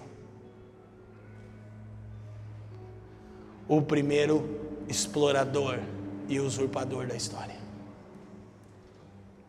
E se nós continuarmos um pouquinho em Gênesis, vamos o fazer rapidamente, vocês vão perceber como a coisa se constrói. A cidade chama início. Início do que? Da rebelião da raça humana contra o Criador. E aí, sabe o que as Escrituras começam a falar? E você vai entender que o autor de Gênesis, inspirado pelo Espírito, ele está sendo inspirado por Deus para mostrar como está sendo construído o carral da terra, o carral do céu, o DNA dos homens, o DNA do Espírito. E aí no final do capítulo, o foco se vira de novo para o DNA do céu e você vê como Deus começa de novo a retomar a história da raça humana. Mas o que eu quero que você entenda rapidamente Aqui você tem o DNA da terra. Ele começa em Adão caído. Lembra? Adão tem a capacidade de gerar para o céu e para a terra, porque caiu agora. Então você tem Adão caído, Caim, Enoque e uma cidade. Está pronta a estrutura deles. E a cidade de Deus só desce no final. Deus não está preocupado né, com o curso da história, né? Toda a terra estará em torno de uma única cidade no fim dos tempos. Ele não perdeu o controle do que ele quer fazer. João diz: Eu, João, vi a santa cidade de Deus. Cara, é sensacional. Então, você tem Adão caído, Caim, Enoque, uma cidade. Aí o que a Escritura fa faz? Para e volta para o DNA do céu. Abel está morto o que, que Deus faz? Olha o que diz o versículo rapidamente 25 de Gênesis 4. Tem a tua Bíblia aberta, porque nós temos só mais alguns minutinhos.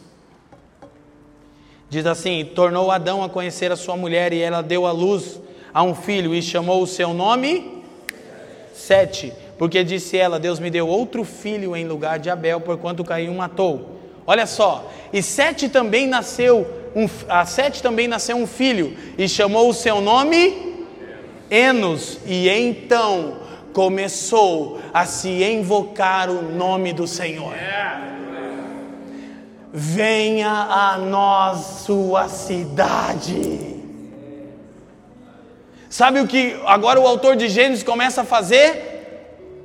Mostrar como Deus vai preservar na terra o DNA do céu até a vinda de Cristo, para que então Jesus diga, diga, perdão, eu edificarei o meu carral.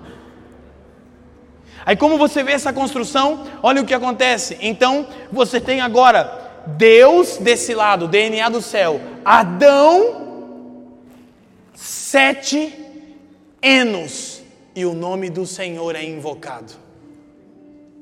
Então as escrituras continuam, Gênesis 5:1, quem está comigo diga sim. Este é o livro das gerações de Adão, no dia em que Deus criou o homem, a semelhança de Deus o fez. Verso 2. Homem e mulher os criou e os abençoou e chamou o seu nome? Hã? Homem e mulher os criou, os abençoou e chamou o seu nome? Adão. O que Adão é? Adão não era um cara, Adão é um carral, um ser coletivo. Quem é Adão? O homem e a mulher. Cara, isso é sensacional porque você está vendo como Deus constrói. E aqui há uma metáfora poderosa do eterno propósito de Deus em Cristo Jesus. Escute, a mulher só passa a ter um nome depois da queda. Isso é o que o feminismo está requerendo o empoderamento da mulher. Não, a mulher é empoderada no seu homem. A grande dinâmica da autoridade de Deus é que ninguém além de Deus tem autoridade. A autoridade é um fluxo. Quando Jesus, quando aquele centurião fala para Jesus, eu estou com meu servo doente, Jesus fala, vamos lá para dar um miguezinho nele. Ele diz, não, não precisa nem entrar na minha casa, não sou digno. Diga uma única palavra, porque eu também sou homem sujeito à autoridade. Olha, escuta isso, tem que terminar isso agora. Quando ele fala também estou sujeito à autoridade, Jesus faz isso aqui e diz: Uau, caraca, nem em Israel vi alguém que entendeu. Sabe o que esse cara estava dizendo? Eu sei que você se move na autoridade de alguém superior a você. E eu também. Tem o um imperador e tem eu. E todas as vezes que eu estou posicionado no fluxo de autoridade, a minha autoridade é a do imperador. Se eu digo vai, é alguém tem que ir. Se eu digo vem, ele tem que vir. Porque eu estou no fluxo de autoridade como você. E Jesus diz: ah, então tá bom, faça-se como você disse. Como você disse, não é eu que curei ele, foi você. Por quê? Porque você entendeu que a autoridade é de Deus. Então Paulo diz, 1 Coríntios 11, 3: Deus é o cabeça de Cristo, Cristo é o cabeça do homem, e o homem é o cabeça da mulher. A mulher não tem menos autoridade do que o homem. Fora do homem ela não tem autoridade. Mas o homem fora de Cristo também não tem. Mas se a mulher está sujeita ao marido, que está sujeito a Cristo, ambos têm a própria autoridade de Deus. Submissão está relacionado à unidade, à união. Jesus ora diz: "O Pai e eu somos um", e outrora ele diz: "O Pai é maior do que eu". Peraí. Ele está dizendo que o segredo da autoridade é a união. Quando somos um, temos desfrutamos da mesma autoridade. Amém? Então, isso posto, eu quero que você entenda: tudo que uma mulher é, ela é no seu marido submisso a Cristo que está sujeito ao Pai. O que Eva era, perdão, não Eva, mas só para você entender, o que a mulher era, ela era em Adão. Mas quando ela peca, ela cria uma identidade distinta do homem.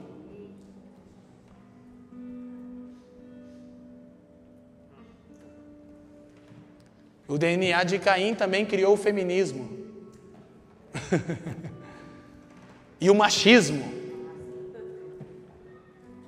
Quem está me entendendo? Então, agora olha o que vai acontecer. Versículo 3, Gênesis 5. Quem está conosco, diga assim.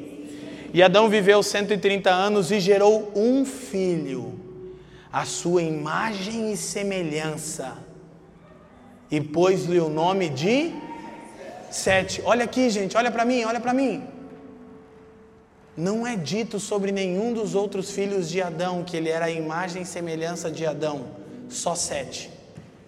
Por quê? Porque Deus vai continuar a construir o carral do céu na terra. Sete tem o DNA de Adão, imagem e semelhança, que tem o DNA de Deus. Aí olha o que a Escritura vai começar a dizer. Aí você vai ter uma grande lista de nomes de descendentes de Sete. Aí olha o que diz o versículo 18. E viveu Gered 162 anos e gerou a. Uau, agora sim, um outro início. Enoque é descendente de Sete, e é também, anterior é descendente de Enos, que é descendente de Sete. Mas na linhagem de Enoque, um cara iniciou a mentalidade de invocar o nome do Senhor. E a Escritura diz sobre o fim dos tempos: todo aquele que invocar o nome do Senhor será salvo, cara. Então, esse cara chamado Enoque, descendente de Enos, é o início do que Deus vai fazer. E nele, assim em Caim você tem já a coisa fechada com a cidade. Ok? Já tem uma cidade pronta. Em Enoque você tem o plano de Deus resumido. Enoque passa a invocar a Deus com tamanha fome que Deus o toma para si. O que Enoque é? A grande figura da igreja que será tomada para o Senhor. E já não era mais, pois Deus o tomara para si. Quem está me entendendo? O destino de Caim, uma cidade, escuta, ela será julgada só no fim dos tempos. O destino da descendência de Sete, de Enoque, está para sempre com o Senhor. Os descendentes daqueles que invocam o nome de Hashem. E ele cria uma mentalidade, mas ele gera filhos. Vira uma folha. Então Enoque gera filhos. Aí começa a falar dos filhos de Enoque. Aí você chega no versículo 28 e diz assim: Viveu Lameque 182 anos e gerou um filho, a quem chamou de. E Jesus diz que o fim dos tempos seriam dias como os dias de Noé. Olha toda a história montada nos primeiros seis capítulos de Gênesis toda a história da raça humana. E o que é dito sobre Noé? Dizendo: Este nos consolará acerca das nossas obras, do trabalho de nossas mãos, por causa da terra que o Senhor amaldiçoou. Aí agora eu quero que você entenda uma coisa que eu vou tentar sintetizá-la, talvez só mencionar um texto ou outro para a gente poder chegar numa conclusão. Eu quero muito antes de orar com vocês, e eu aqui ainda quero orar pedindo espírito de sabedoria e revelação, amém? Então, aí você tem a estrutura do DNA do céu, olha aqui: Deus, Adão, escuta, Sete, Enos, começa a invocar o nome do Senhor, Enoque, ele é transladado para o Senhor, Noé. Aquele que vai construir uma estrutura capaz de suportar os juízos de Deus que virão. A metáfora de Noé. Ok? Então, a Escritura continua o texto e vai para o capítulo 6 e nos explica algo que Deus sempre orientou o seu povo a não fazer. O que Deus sempre disse para Israel quando Israel chegava numa terra, tinha uma ordem principal, além de não adorar os seus deuses. Qual era a ordem que ele dava? Hã? Não se não se misturem. Por quê? Por causa do DNA da terra. Sabe o que Gênesis 6 começa dizendo? Verso 1: Aconteceu que, como os homens começaram a multiplicar-se sobre a face da terra, lhes nasceram filhas. Quem são os homens? Os descendentes de Caim. Verso 2: Viram os. Ei, ei, ei, ei, ei, ei, quem que é isso?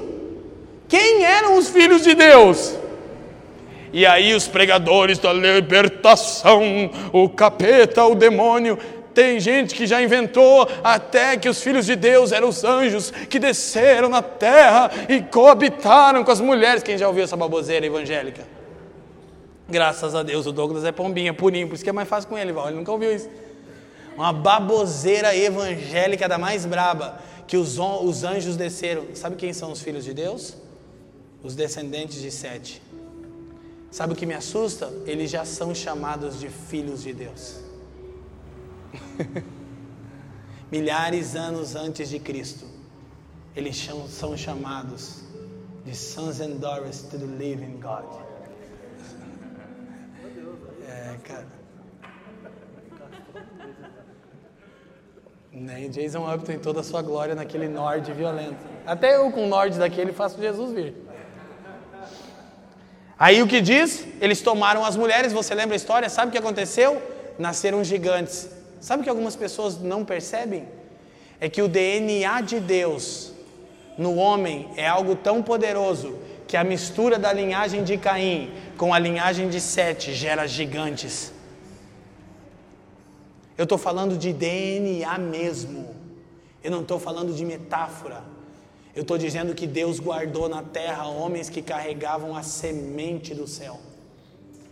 Sabe qual é o gigante mais famoso da Bíblia? Fruto disso, quem é o gigante mais famoso da Bíblia?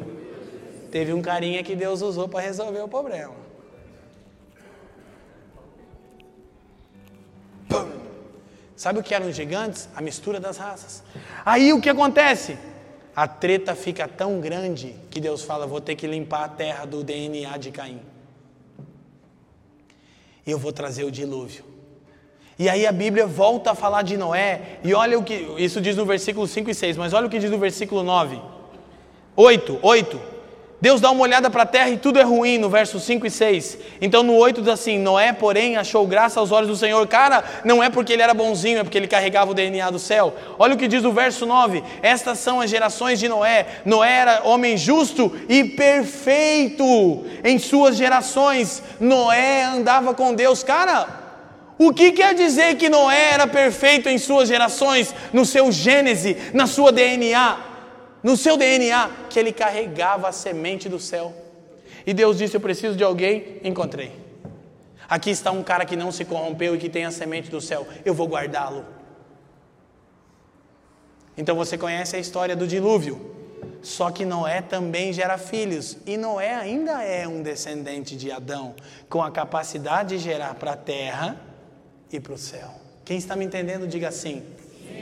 E Noé tem três filhos, olha o que diz o versículo 10. E gerou Noé três, três filhos, Sem, Cão. Olha o nome do infeliz. E Jafé. Sabe na linhagem de quem Cão é contada? De Caim.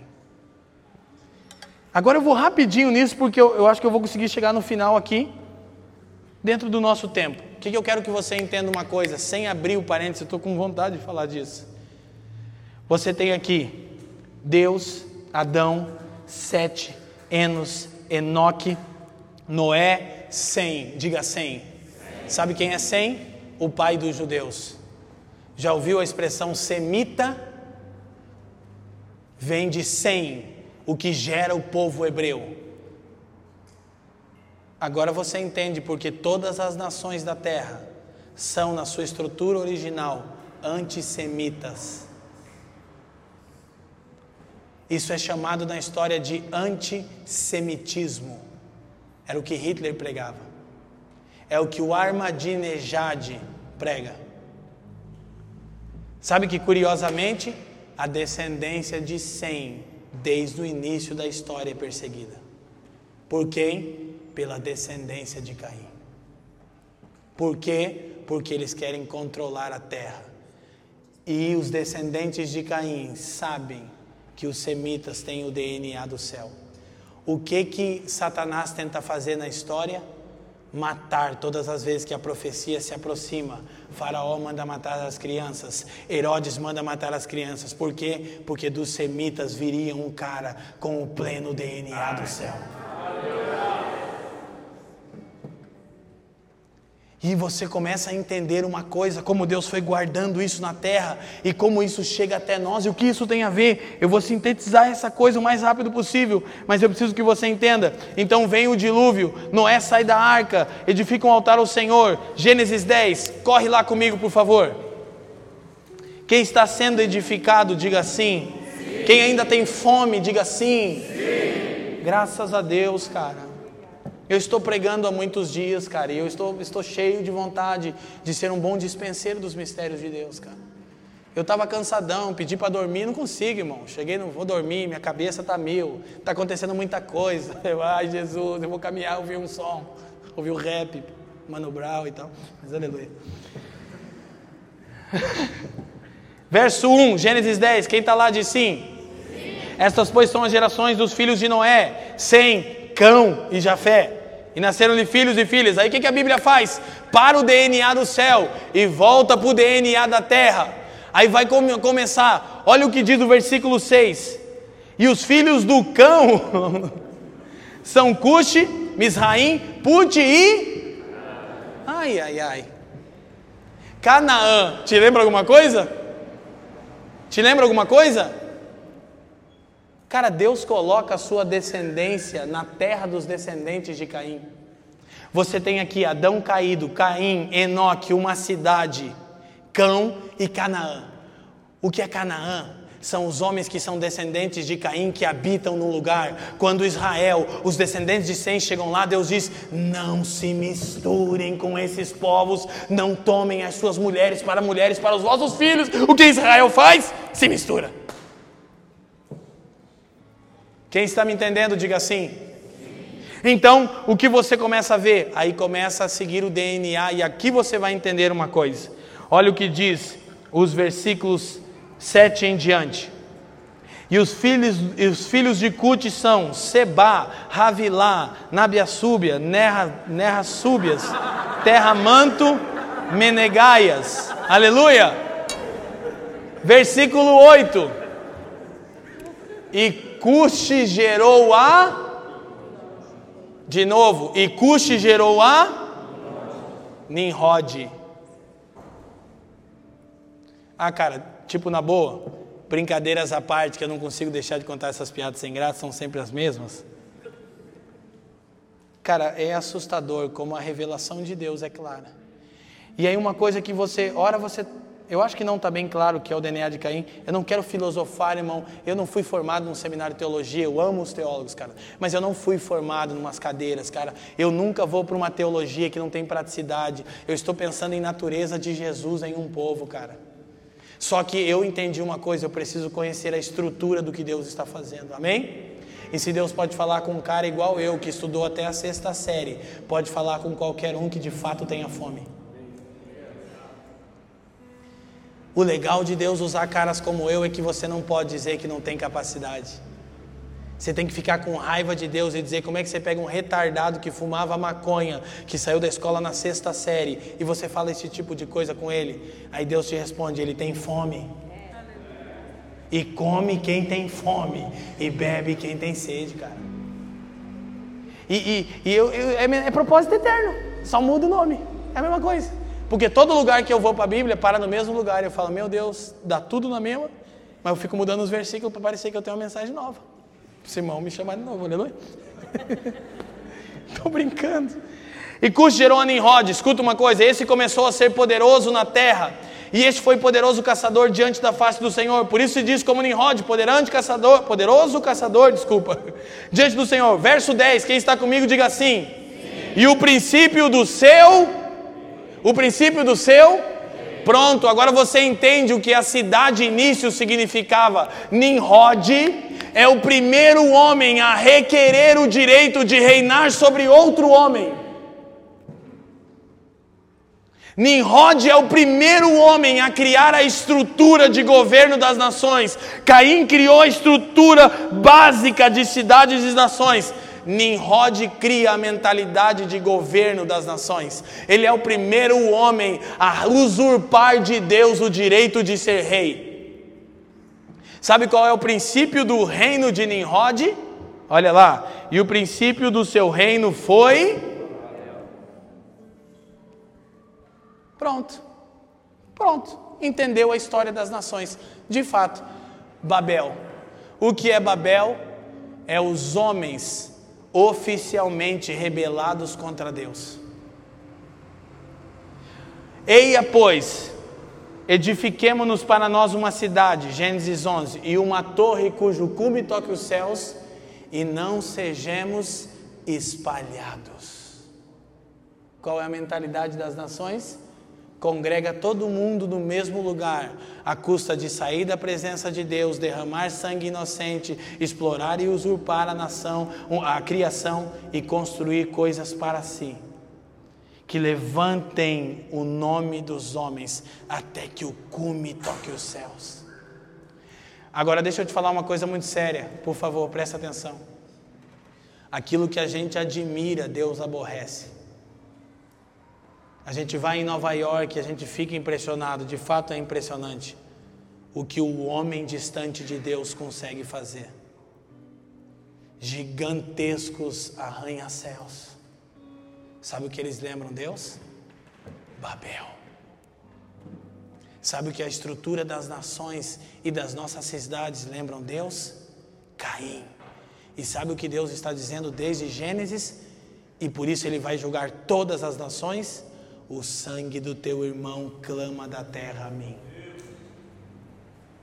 O sangue do teu irmão clama da terra a mim. Agora escute: o que é Babel? É uma cidade Toda cidade, presta atenção, é um lugar de habitação. Babel é a consequência de homens que abandonaram o Senhor e edificaram para si uma cidade. O que Babel vai se tornar na Bíblia? Escute: Babilônia. Cara, meu Deus, é, você precisa, por favor, você precisa comer isso que eu estou falando. Você precisa receber isso, porque esse é como a história vai se desdobrando. Escute uma coisa: essa cidade onde Deus desce e confunde, aqui nós precisamos entender uma coisa: eles falavam a mesma língua, estavam no mesmo lugar, mas Deus desceu e dividiu. A outra vez que Deus desceu na Bíblia, ele uniu as línguas. E ele estava levantando um carral, não uma geografia, mas uma única nação entre todas as nações da terra. Quem está me entendendo, diga assim. Agora escute uma coisa: Babel é então a rebelião oficial contra Deus, é o homem resistindo à ordem de Deus de se espalhar e se ajuntando. E sabe o que Babel nos ensina? Que Deus prefere divisão do que unidade carnal. Essa é a razão porque muitas das nossas denominações não param de dividir, porque são uh, reuniões, ajuntamentos em torno de um homem, sobre o domínio de homens. Sabe o que Deus faz? Desce e divide. Deus prefere divisão do que unidade carnal, irmãos. Sabe qual é o lance? Ele vai levantar uma igreja gloriosa em Bragança Paulista. Por quê? Porque ele disse que faria. Ele vai fazer isso nas nações. Então, olha só, aí vem toda essa estrutura, Deus confunde. Olha, versículo 10 de Gênesis 11, a gente vai conseguir terminar. Olha o que diz, aí volta para o DNA do céu. Estas são as gerações de Sem. A história é retomada. Cara, é lindo como Gênesis vai mostrando os DNAs, é lindo como ele vai mostrando o que vai acontecendo. Deus está intencionado, ele está com uma intenção de nos mostrar o que está acontecendo na história. Então volta a falar de Sem, e aí diz que Sem viveu 100 anos, aleluia, glória a Deus, e gerou uns filhos depois do dilúvio, e depois vai dizendo que gerou o, o, o fulano, o beltrano e o ciclano, como diz minha vozinha. E no versículo 24 de Gênesis 11, quem está lá, diga assim: diz assim, viveu Naor 29 anos e gerou a Terá, eu preciso terminar. E viveu Naor depois que gerou a Terá 119 anos e gerou filhos e filhos. E viveu Terá 70 anos e gerou a Pronto, agora Deus o que ele, agora Deus tem o que ele quer, um pai para gerar uma nação. Mas olha como Deus é paciente com a história. Então o que Abraão é? Ele é o pai. Abraão, pai exaltado, Abraão, pai de muita gente, pai de multidões. O que Deus estava procurando? Um pai. Alguém que tivesse o DNA do céu. E a partir de Abraão. Então, como a história se desdobra, só para você entender, e a gente vai fechar, escuta. Deus, Adão, Sete, Enos, Enoque, Noé, Sem, Abraão, Isaac, Jacó, Davi, Jesus, você.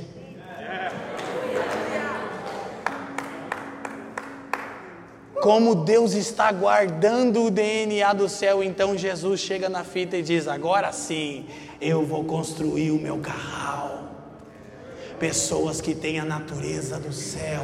O Evangelho não é sobre termos as atitudes de Jesus, é sobre termos a sua própria natureza. Amém, irmãos? Então o que acontece? Deus chama Abraão, da onde?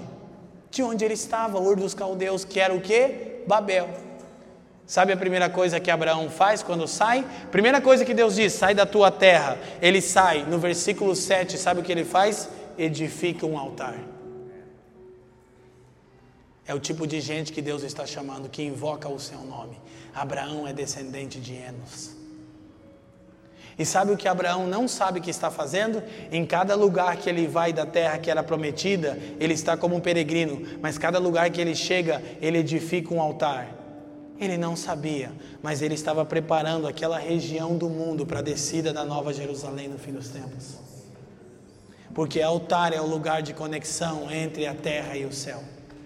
E Abraão chegava num lugar e ele procurava uma cidade. Ele disse: Não é aqui, mas eu vou edificar um altar. E Deus dizia: Abraão, para a esquerda agora. Não é aqui, ok? Edifica um altar ao Senhor. Direita, Abraão. Você está vendo? Edifica um altar. O que, que Abraão fez? Colocou lá naquela terra que você conhece como Jerusalém, que Deus está usando Trump para devolver para os semitas, porque lá vai descer uma cidade do céu e vai fundir com a terra. Por quê? porque lá foi erigido o fundamento de altar, homens que andarem em obediência ao Senhor. Agora deixa eu te falar uma coisa: Babel se torna uma nação Babilônia. O que essa nação vai fazer? Manter o povo de Deus cativo. O que Deus vai fazer? Descer e tirar o povo. O que Deus manda o povo fazer em Esdras 3, versículo 3. Para quem está anotando, não precisa abrir, mas anota. Abraão sai de Babel, edifica um altar. Milhares de anos passam, Israel para no cativeiro. Deus tira Israel da Babilônia. Israel sai da Babilônia, edifica um altar. Sabe o que acontece? Deus envia Cristo, une os semitas com os gentios, cria um novo homem chamado Carral chamado igreja. Sabe o que vai acontecer no fim dos tempos? No fim dos tempos, Deus vai dizer a esse novo homem: sai da grande Babilônia, povo meu. Sabe como as nações da terra são chamadas por Deus? Não é Brasil, não é Estados Unidos, não é Alemanha, não é Itália, é Grande Babilônia. E sabe o que Deus está chamando o seu povo? Para invocar o seu nome em primeiro lugar. Um povo de cidade em cidade da terra que está invocando o nome do Senhor, que está puxando toda a realidade do céu para a terra, amém? Agora vai para o fim das Escrituras, nosso último texto, Apocalipse. Você vai ver algo. Capítulo 17, rapidamente. Cara, você precisa entender isso aqui e nós vamos terminar. Vai dar para terminar? Vai, né, Douglas? Vai ter que dar. Quem me dá 10 minutos para terminar, levanta a mão. 10 minutos só. 10, 20, 30, 40, 50, 60, 70, 80. Fechou. Fechou, fechou. Vigília, primeira vigília de Isoscope. O Douglas, ele já tá, faz 15 minutos que ele está orando para eu terminar. E não adianta, eu estou fingindo que não vejo. A Val já desligou o celular e eu estou, tipo, acabou a bateria, alguma coisa assim. Quando ele começar a dizer aleluia. Pastor, quando quer acabar com a onda dos irmãos, começa a dizer amém. Quanto mais lento for o amém, pior tá para você. Glória a Deus. Tá muito ruim mesmo, entendeu? Aleluia. Mas como eu não tenho seu mancol, eu vou terminar rapidinho. Apocalipse 17, quem achou, diga assim. Olha o que diz. João vai mostrar é, a, a, grande prostituta. Aí diz assim, é, verso 1: e veio um dos sete anjos que tinham sete taças e falou comigo, dizendo: Vem, mostrar-te-ei a, a, condenação da grande prostituta que está assentada sobre muitas águas, com a qual fornicaram os reis da terra, e os que habitam na terra se embebedaram com o vinho da sua fornicação. Aí ele vai ver a mulher assentada e tal, tal, tal, etc., coisa e tal. Olha o que diz o versículo 5: E na sua testa estava escrito o nome: Mistério a. Leia o nome: Grande Babilônia a mãe das prostituições e abominações da terra. Apocalipse 18. Versículo 2: E clamou fortemente com grande voz, dizendo: Caiu, caiu a grande Babilônia, e se tornou morada de demônios, covil de espírito imundo, esconderijo de toda ave imundo e odiável. Versículo 3: Porque todas as nações, diga todas as nações, beberam do vinho da sua ira, da ira da sua fornicação, e os reis da terra fornicaram com ela, e os mercadores da terra se enriqueceram com a sua abundância e com suas delícias. Verso 4: E ouvi outra voz vinda do céu que dizia: Sai dela, povo meu. A mesma voz que chamou Abraão de Babel chama a igreja da grande Babilônia. O que é a grande Babilônia, para não ficar em aberto, é o resultado de todas as nações como Deus chama Brasil, Argentina, Alemanha, Itália de grande Babilônia. A grande confusão que os homens criaram. O que Deus vai fazer? Vai julgar e destruir os governos para que o reino inabalável do Cristo seja estabelecido. E quem? Agora você tem que entender uma coisa: Babel se torna Babilônia, uma cidade se torna uma nação essa nação se torna nações. Babel, Babilônia, grande Babilônia. Mas Jerusalém também se desenvolve. Ela vai se tornar a nova Jerusalém. A habitação do carral de Deus. Agora, Leandro, eu não posso acabar assim. Eu não estou na Babilônia. Eu não moro no Iraque. Sabe o que é a grande Babilônia? Um cativeiro ideológico. E aqui fica aberto para um outro dia. Mas o que você precisa entender? Do que Deus está chamando o seu povo para sair? Do cativeiro ideológico. Hoje você não está escravo como os judeus estavam em Babilônia. Você está escravo na mentalidade. Sabe o que é a grande Babilônia? Um cativeiro ideológico. E aí, como eu já disse outrora em Dizoscope, quando Deus vai julgar, o que, que acontece? É marcado na testa, escuta, e na mão. Por quê? Porque padrão de pensamento modela comportamento. Deus vai marcar no fim dos tempos todas as pessoas que pertencem à grande Babilônia. A marca é na testa e na mão direita. Por quê? padrão de pensamento modela comportamento. Sabe por que é marcado na Grande Babilônia dessa forma? Porque quando Israel chegou diante de Canaã, em Deuteronômio 6, Deus mandou eles levarem uma marca. Ele diz: Vocês atarão a minha palavra por frontal entre os olhos. Olha aqui, testa, e atarão no seu braço. Sabe o que o judeu faz? Carrega o mandamento de Deus aqui e aqui. Por quê? Grande Babilônia é uma cópia do carral de Deus. Porque Deus estava dizendo para Israel: se a minha palavra modelar a forma de vocês pensar, ela vai modelar a forma de vocês agirem e vocês atrairão a nova cidade dos céus. O que é o cativeiro ideológico? Consumismo, idolatria, homoafetividade e deixa eu te falar uma coisa para terminar sobre a homoafetividade. Eu não estou falando de homossexualismo apenas. Eu estou falando de pessoas que só se juntam com iguais. Isso é homoafetividade. Não é a mentalidade de Deus. Sabe o que nós temos que construir? A mentalidade do céu. Tem gente que só consegue se relacionar com quem pensa igual. Não foi isso que nós somos chamados para nos tornar, irmão. Isso está relacionado aos dias de Noé e os dias de Ló que habitavam em Sodoma. Mas, irmãos, eu quero orar a fim de que o Espírito Santo nos dê graça para respondermos ao chamado do céu. Sabe o que a igreja faz em Apocalipse? Edifica um altar, oferece incenso a Deus e Deus julga a grande Babilônia. Sabe o que Deus está nos chamando? Para permitirmos que a nossa mente seja renovada pela palavra, a fim de que o nosso comportamento seja padronizado pela vontade de Deus e a natureza de Cristo se manifeste em nós, porque Cristo em nós é a esperança da glória. Feche os seus olhos.